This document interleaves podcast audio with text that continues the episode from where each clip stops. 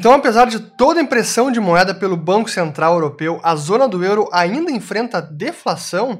Pessoal, esse assunto realmente da deflação é algo que até causa perplexidade nos analistas, porque o que a gente tem visto é impressão de dinheiro pelos bancos centrais, o chamado quantitative easing, afrouxamento monetário, na casa dos trilhões de dólares, trilhões de euros, e ainda assim temos visto deflação ou ameaça de deflação. E o que me chamou atenção, falando especificamente da zona do euro, foi um artigo do Zero Hedge falando que a estimativa de inflação agora para o mês de setembro, inflação anual, é de menos 0,3, deflação. E seria o segundo mês consecutivo de deflação, já que em agosto foi menos 0,2.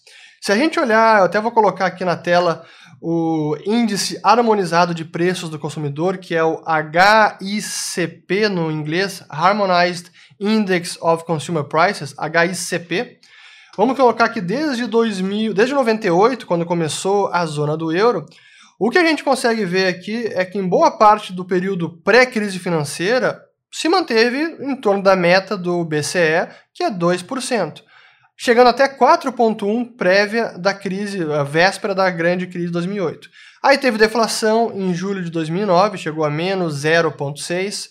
E no período seguinte, aí que é o ponto interessante, a partir da crise financeira, apesar de todas as rodadas de quantitative easing do BCE, que foram trilhões de euros, ainda assim o índice de preços ao consumidor ficou abaixo de 2%, sendo que em 2015 foi, teve deflação em alguns meses, em 2016 também, e agora 2020 novamente deflação em agosto e possivelmente aqui estimada em setembro. E é o que explica isso, considerando que a gente teve o Banco Central Europeu aqui criando de 2008 até 2012 foi 2 trilhões, saiu de 1 um trilhão e foi para 3 trilhões o balanço dele. Depois caiu um pouco para caiu bastante, até de 1 um trilhão para 2015, 2 trilhões.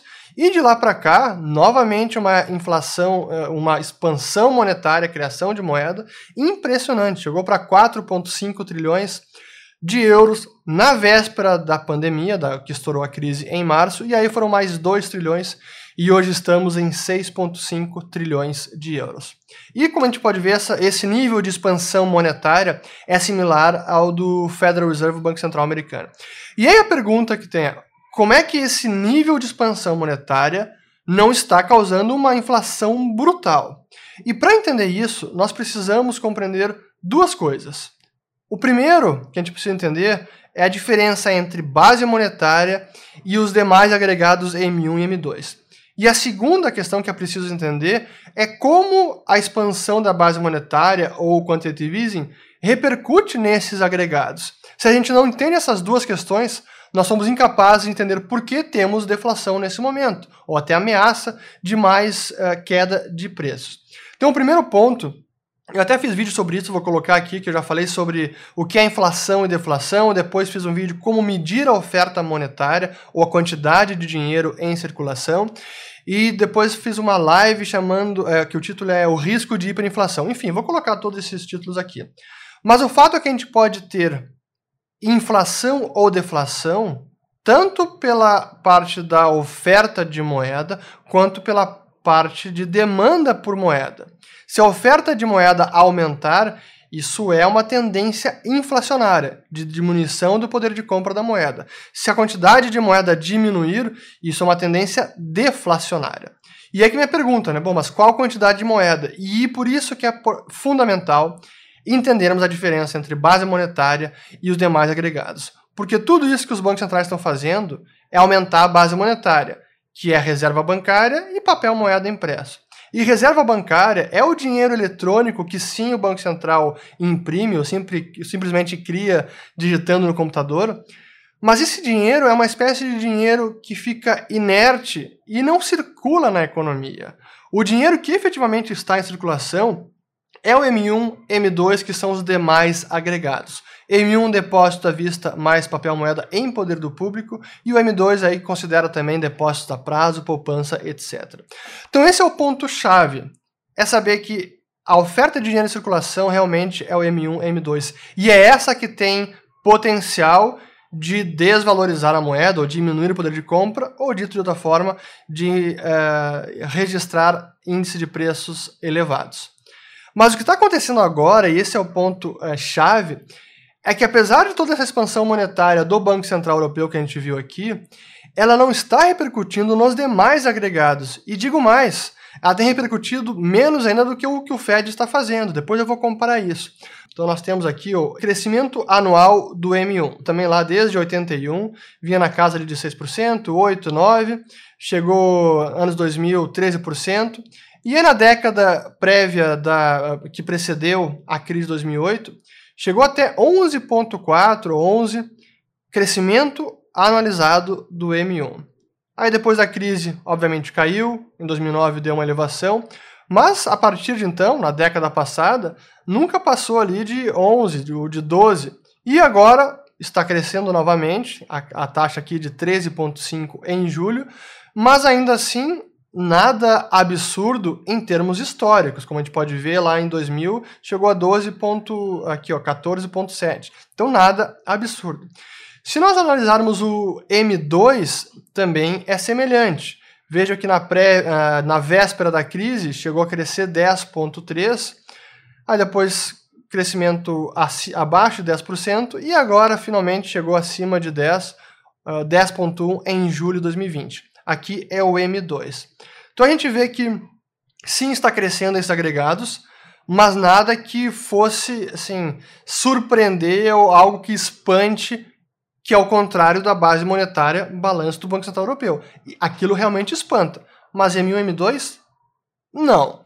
Isso também difere do que está acontecendo nos Estados Unidos e no Brasil também. Já fiz vídeo sobre isso aqui no Brasil, como o M1 e M2 eh, e a base monetária também estão crescendo a taxas não vistas em décadas. E isso é altamente inflacionário, porque, repito, M1 é o dinheiro em circulação. E é que eu vou comparar aqui, deixa eu botar em tela cheia aqui, pegando do site do Fed agora. Primeiro eu vou botar de novo o crescimento anual do M1 europeu, da zona do euro, Aqui volto a dizer que está aqui em julho 12.8, por isso essa medida aqui do, acho que essa aqui não é, é, não é ajustada pela sazonalidade. Mas se a gente comparar esse crescimento do imã europeu com o americano, veja a diferença que nós temos agora, e é que eu vou botar na tela. Então aqui a gente tem o, apenas o europeu e aqui a gente tem o europeu versus o americano. Olha a diferença. O americano está subindo lá 43% anualizado e o europeu está ainda em 12% ou 13%. Essa é uma diferença gritante e esse é um dos motivos que explica por que na zona do euro nós ainda não estamos vendo uma inflação mais alta. Porque essa expansão monetária do BCE não está se traduzindo em M1 e M2. E uma das é, do, outro, do outro fator que é importante de dizer é que o Banco Central, com essas rodadas de quantitative easing e afrouxamento monetário, que é comprando bons corporativos, bonds soberanos e alguns outros ativos, até ação de empresa, essas compras elas não impactam a expansão do crédito pelo sistema bancário, que é o M1 e M2. E a moeda, hoje em dia, muita gente diz que a moeda é essencialmente moeda dívida, debt money, moeda dívida. E sim tem um fundo de razão nisso, porque o M1 essencialmente é uma moeda bancária que advém da criação de crédito. Quando um banco concede crédito para uma empresa, uma família, apenas um registro contábil, que é débito em ativo, digamos hipoteca, e crédito no passivo, que é depósito à vista para o mutuário para a família. Esse é o registro contábil e isso é criação de moeda bancária. Então, a expansão do crédito pelo sistema bancário é essencialmente criação de M1, criação de moeda. Mas a gente não está vendo a criação de crédito aumentar nos últimos meses. E esse é o próximo gráfico que eu vou mostrar também, que chama muito atenção, porque no passado, na antes da crise de 2008, a criação de crédito pelo sistema bancário europeu estava crescendo a taxas até, chegou ali prévia, uh, véspera de 2008, a 15% ao ano, crescimento anual. E aí depois da crise caiu drasticamente para 2010, durante alguns anos ficou tendo até um, um, uma queda no nível de crédito, isso significa que o estoque de crédito bancário diminuiu, E nos anos seguintes teve uma leve, um leve crescimento e agora, depois da pandemia, com as medidas, está mostrando um crescimento de 7,1. Mas, é, repito, nenhum crescimento impressionante que, é, que acabaria respingando no M1 no M2. Isso não está acontecendo. E aqui esse é o ponto-chave final, e com isso eu vou é, acabar esse vídeo, que é de que forma um banco central pode realmente gerar inflação? Ou dito de outra forma, de que forma o Banco Central pode realmente aumentar a quantidade de moeda em circulação, que é o M1 e M2. Se não é o Banco Central que gera crédito bancário, o seu poder é relativamente limitado. Ele pode expandir a base monetária, que é comprando ativos e acreditando reservas dos bancos, mas ele não é capaz de conceder empréstimo a famílias e a empresas, etc. Isso, que é o passo seguinte, apenas os bancos comerciais podem fazer. Tudo isso significa que, enquanto os bancos centrais seguirem apenas com esse ferramental de quantitative easing, comprando ativos do sistema financeiro, os BCs serão incapazes de gerar inflação como eles estão querendo. E pior, podem acabar tendo deflação como te, está tendo agora a, a, zona do euro, porque essa parte que é, é interessante também, assim como a criação de crédito, a expansão do crédito é criação de moeda bancária, M1, quando esse crédito é repagado ou amortizado, a destruição da moeda bancária. Então, toda expansão do crédito, no futuro, ela também tem um, um, um potencial deflacionário, que é a contração do M1. Então, o Banco Central precisa também combater esse efeito. E ele não é, não tem superpoderes. Então, a única forma de bancos centrais hoje conseguirem de fato gerar inflação é se os governos começarem a gastar efetivamente por meio de pacotes fiscais do tipo keynesianos, com déficit fiscal, como está acontecendo nos Estados Unidos e como está acontecendo no Brasil também. A não ser que isso aconteça de maneira pesada, vai ser difícil realmente para os bancos centrais gerarem alta inflação de preços ao consumidor. Inflação de ativos, aí são outros 500, também já fiz muitos vídeos sobre isso. Mas esse é o ponto que nós temos agora.